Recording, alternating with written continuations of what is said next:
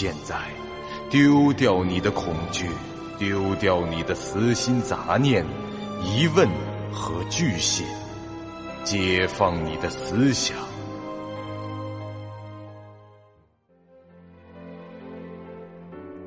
您现在收听到的是由喜马拉雅 FM 出品。巨五八瓦塔播讲的长篇恐怖网络游戏有声小说《惊悚乐园》，作者三天两觉。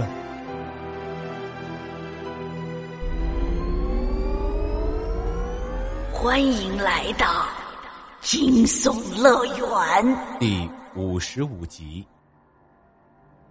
在该剧本中，如果您长时间停留、徘徊于曾经探索过的区域。并且不尝试任何推动游戏进程的行为，将被视为消极游戏，惊吓值基线将随着时间提升。四宇闻言无奈的轻叹了一声，拿着手机拎起提灯，沿着走廊向前行去。刚才系统提示的消极游戏概念是内测时没有的，这公测时才被引入。以当下的剧本举例。假设在剧本里的不是爵哥和四宇，而是两名互不相识的玩家，其中的一个胆子很小且人品堪忧，他在剧本开始后就找了个自认为安全的地方躲起来，每次通话时该打就打，该接就接，永远不会成为责任方，而其队友则在校园里是出生入死，解决各种事件，搞不好还会由于通话原因成为追杀的目标。也有可能两名玩家都是这种人，他们各自找个地方躲起来，反复的通话。这只是一个例子，在其他的剧本中，也可能有玩家以不作为来求生存的情况。为了防止类似的状况，系统在公测时新增了消极游戏概念。玩家如果被判定为消极游戏的状态，无论有没有受到惊吓，其惊吓值基线都会缓慢的上升。消极游戏时间越久，这惊吓值的底线就越高，到了百分之百就会被强制离线。只有鼓起勇气，积极回到游戏中来，才能逐步把这种影响消除。两分钟很快的过去，通话时间已到，四宇正好来到了楼梯口，他一边往上走，一边摁下了手机上的速拨键。一、二、三。四宇心中默数着台阶数，将手机放到了耳边。嘟，嘟，响了两声，风不觉那边接了起来。好了，我没事，你那边还好吧？这是他的第一句话，以快速先回答对方可能会问的问题，紧接着问了自己想问的。啊，一切正常，我正在通往二楼的阶梯上。四宇说这话时，已走完了第一段的阶梯，向左拐一百八十度，眼前就是第二段的阶梯，上去以后就是二楼的走廊了。我刚刚走完第一段阶梯，有十二级。你不用跟我说高幺里的事，我基本都明白，提示很明显。你这么一说，那我们接下来通话该说什么呢？互相通报一下任务进度就好。别问对方好不好，有没有受伤，因为问了也无济于事，知道了也帮不上忙，只会徒增烦恼。风不觉心里十分赞同四宇的这个建议，但四宇说的这句话，风不觉是不太好讲的，至少不能由他先讲，因为他是一个男人，说出这种话来，那就是冷淡、冷漠、冷血，但由四宇这种漠然处之的讲出来，就毫无违和感。嗨，哎呀，你真是太善解人意了。其实我也是这么想的。哎，对了，我现在在西北角的那栋楼了，音乐室好像在这里，我准备去看看。十三，我这边通往二楼的第二段台阶就是十三级。这风不觉还没说话，通话时间就到了，电话中断，忙音响起。喂，喂。这结果还是很令人在意啊！风不觉喊了两声，无奈的只好挂掉了电话，自言自语道：“此时，他也来到了音乐教室的门前。拉开门进入后，这风不觉先用手电把整个教室扫了一遍。下面的几排座椅看不清楚明显的异常，这四面墙上也没有血手印啊、鬼画符什么的。唯一比较显眼的就是教室中的一架钢琴了。风不觉口中低吟道：“So far right, not so right。”是不是让我去按啊？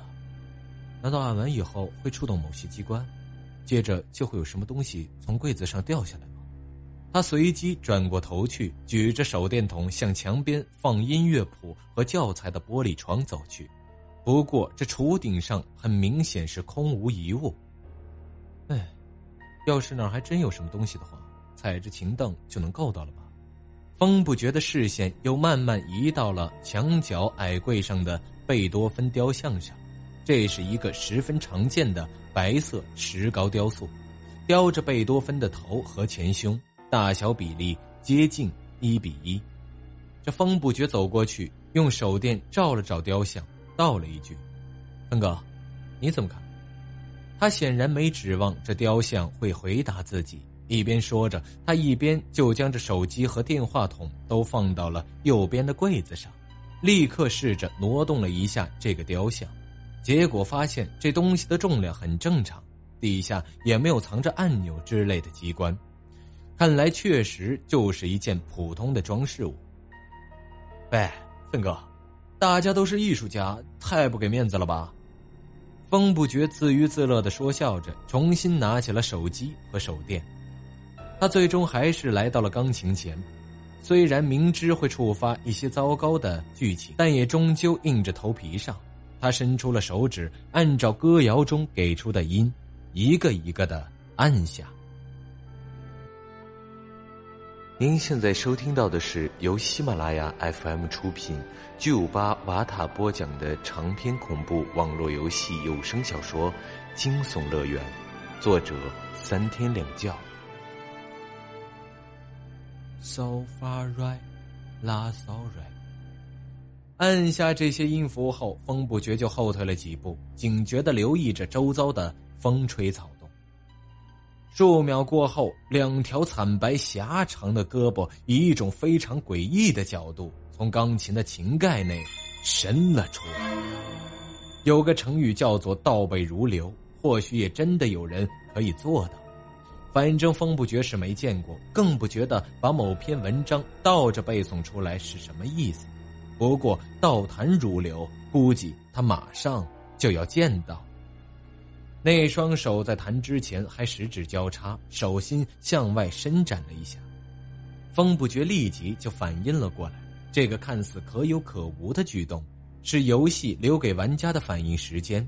如果玩家没有被吓傻，趁现在就该做些什么了。不要听，奏完鼓掌最要紧。风不觉念叨着歌谣中相关的提示，立刻就明白过来。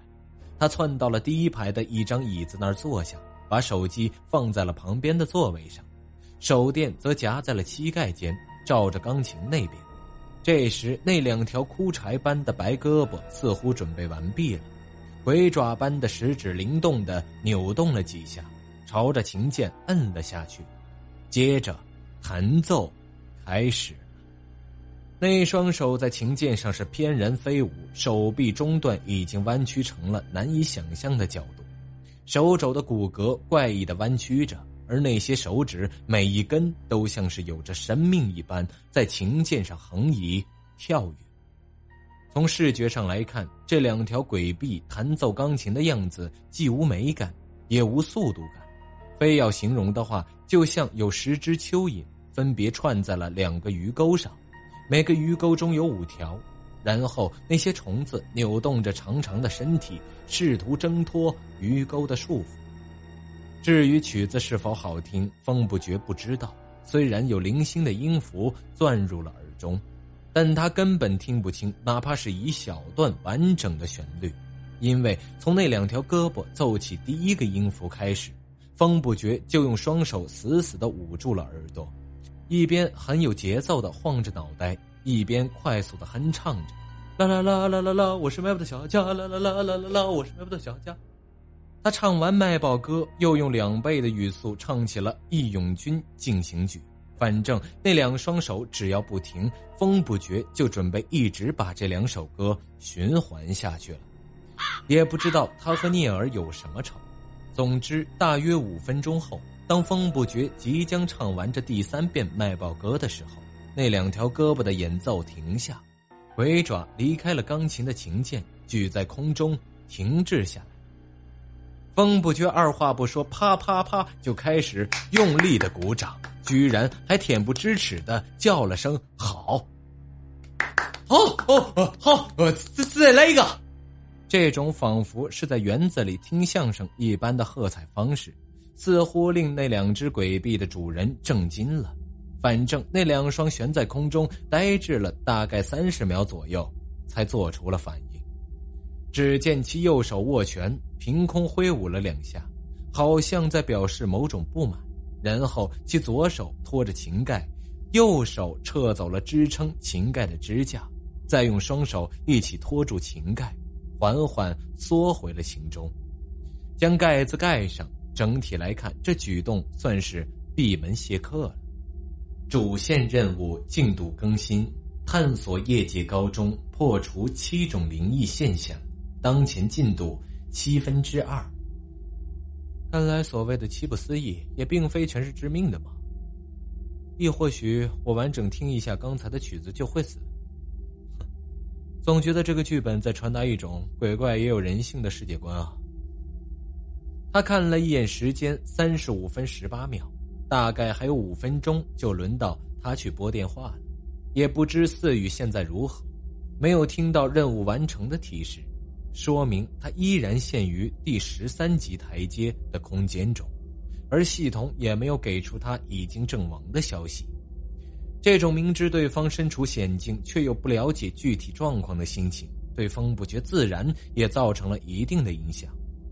他顺手打开了游戏菜单，虽然也清楚这没有什么意义，但他就是想扫一眼队友 ID 棚注释的生存中。这是一种奇怪的情绪。就像玩射击类游戏时，玩家只要一有空就喜欢按着 Table 键去看一看名单一样。谁知打开游戏菜单后，却有意外的发现：风不觉看完团队栏，就注意到了专精栏那块竟有新的专精已被解锁。那块公测后出现的阴影区域，现在已有一半已经显示了出来。新专精叫灵树。风不觉目前的等级是 F，在两项新开的专精中，这风不觉这就已经解锁了一项。不过一看这名称，他就知道这个专精肯定巨难练。内测时的六项专精通用器械、侦察、格斗、射击、医疗，看上去都还比较中规中矩的设定，但这个灵术以及尚未被开启的最后一项专精。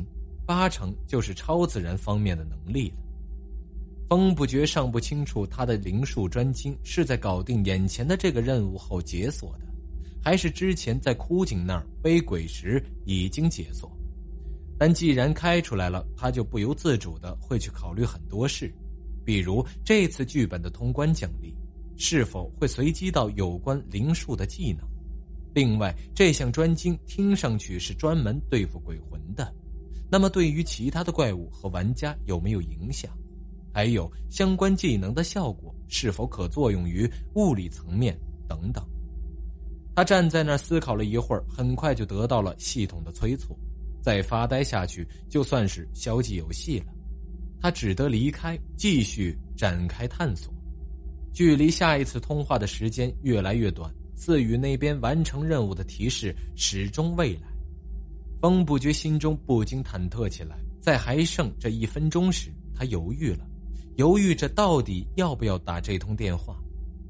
四雨现在的处境肯定很不妙，在诸多关于校园的怪谈中，第十三级台阶应该算是比较有名的，也很可能是最难生还的一个。那句歌谣说的是：“快回头，快回头，一十三级切记走。”给出的提示跟没有差不多，听那意思，貌似只要是踏过这第十三级，就会触动相当致命的剧情。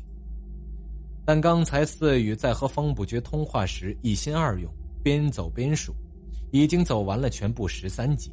他本人也确实没有想到，在这七层的建筑物中，在走到二楼时就会遇上这十三级台阶。此时，风不觉考虑的是，如果四宇的状况已经很不妙了，那么他有很高的概率将无法接听这一通电话，而由此导致的后果就是他会成为责任方，在接下来的十五分钟内会遭遇更严重的威胁，可谓是雪上加霜。但如果他不打这个电话，自己就会成为责任方，遭到鬼魂的追杀。不过这样的话，就可以保证四宇那边不会再承担额外的风险。正在他犹豫之时，时间到了。本集播讲完毕，感谢您收听由喜马拉雅 FM 出品的长篇恐怖悬疑惊。感谢您的收听，去运用商店下载 Patreon 运用城市，在首页搜索海量有声书，或点击下方链接。听更多小说等内容。